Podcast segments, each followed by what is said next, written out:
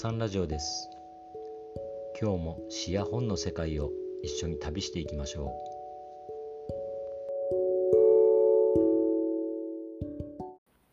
今日紹介するのはユバル・ノア・ハラリ著サピエンス全史です。世界で1200万部を超えた大ベストセラー。Facebook のマーク・ザッカーバーグやビル・ゲイツが大絶賛して大いに話題になった本です。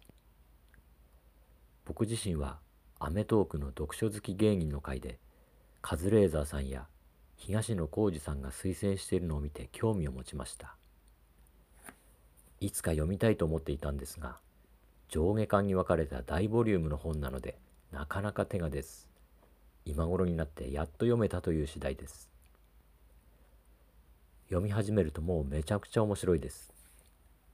まずタイトルからしてちょっと引っかかりますよね。なぜ人類全史ではなくサピエンス全史なのか。我々現世人類を生物学ではホモ・サピエンスと呼んでいるのはよく知られています。これはホモというのが人を意味していてサピエンスは賢いを意味しています。ホモ族にはホモ・エレクトスやホモ・ネアンデルターレンシスなどいくつかの種があります。聞いたことありますよね。私たちは猿から類人猿、そしてホモ・エレクトス、ネアンデルターレンシスと進化し、今のホモ・サピエンスに至った、となんとなく理解していたと思うんです。ところが、この本ではサピエンスとエレクトスやネアンデルターレンシスは一緒の時代に生きていたというのです。つまり、我々人類は一種類じゃなかったということなんです。この別人種たちはやがて滅びていきホモ・サピエンスだけが残るわけですがなぜ彼らは地球上からいなくなってしまったのでしょうか。サピエンスと交雑してやがて吸収されていったとも考えられるのですが最近の DNA 調査によるとヨーロッパ人と西アジア人の DNA には1から4%ほどネアンデルタール人の DNA が含まれていることが分かっておりこれは交雑説を裏付けるには少なすぎる値のようです。大規模に混じり合って一体化したとはとても言えない数値なんだそうです。そもそもサピエンスとネアンデルタール人が喜んで交尾したかどうかそれもわからないんです。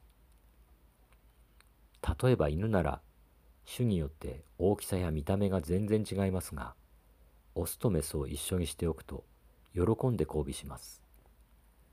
その結果自然に交配種が生まれます。これが馬とロバならどうでしょう。ラバという動物を知っている方は多いと思います。馬とロバの交配種ですよね。しかし馬とロバを一緒にしていても両者は進んで交尾しないそうです。遺伝子配列が近いので交配種はできるけれどその違いがやや大きいために性的関心が生じないというんです。そしていわば無理やりに作られたラバには繁殖能力がありません。サピエンスとエレクトスやネアンデルタール人は生物学的に明らかに違った種で遺伝子コードも離れていました。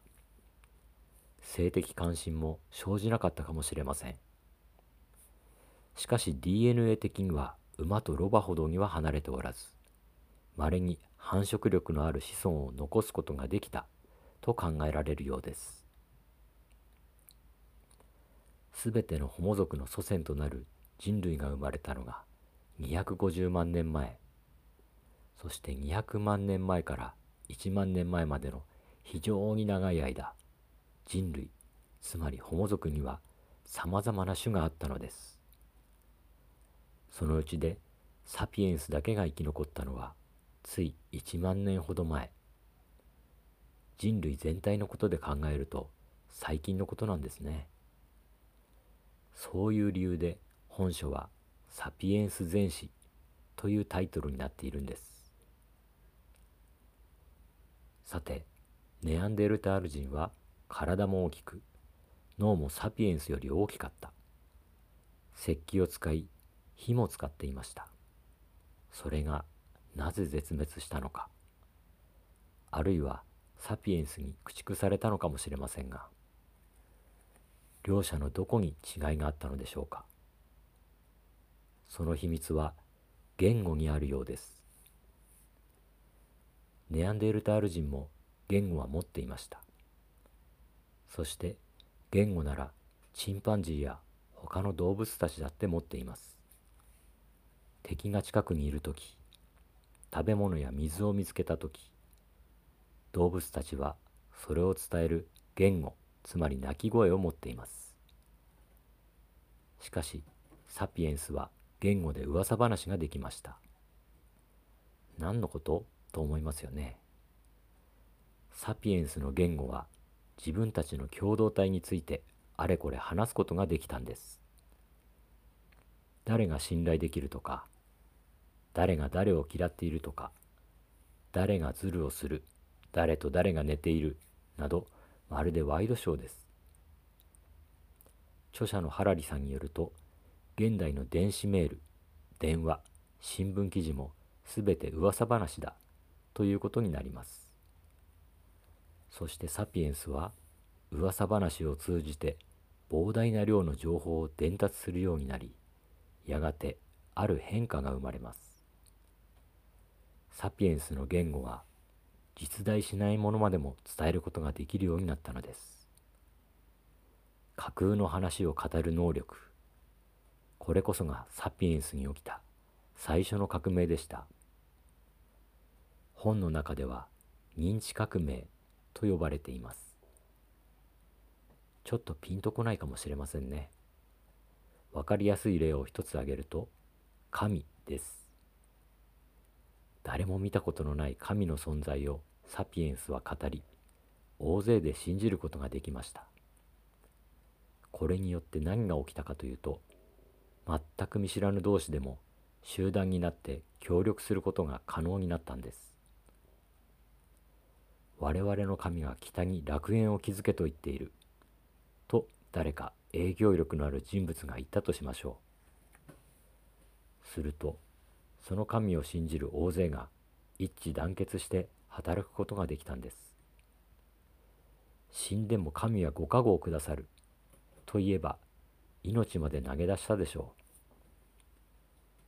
う。もしこれがチンパンジーの社会なら天国でバナナをたらふく食えるから今それをこっちへよこせ。と言っても従う者はいないでしょう。どうでしょう。なんだかすごく納得してしまう話ですよね。個々の力と能力ではネアンデルタール人に劣っていただろうサピエンスがおびただしい数の集団で協力し生存競争を制していったのです。サピエンスの認知革命は今も至る所に見られます。お金国家宗教法人資本主義社会主義基本的人権などこれらは全て架空の物語で成り立っていてそれを集団で信じることでサピエンスは凄まじい勢いで地球上の覇者へと駆け上がっていくのです。虚構を語りそれを信じる。ただそれだけのことがとんでもなく大きなことを引き起こしていったんですね。そして認知革命によって文化と呼ばれるものが生まれそれ以降サピエンスの行動は生物学ではなく歴史で語られることになるのです、えー、今回はボリュームたっぷりの「サピエンス全史」の中でも特にスリリングな部分認知革命について要約してお話ししました。この話自体もまた物語であり我々の物語好きはやはり遺伝子レベルなんだなぁと思い至ります。皆さんはどう感じたでしょうか？それでは今日はこの辺で。さよなら。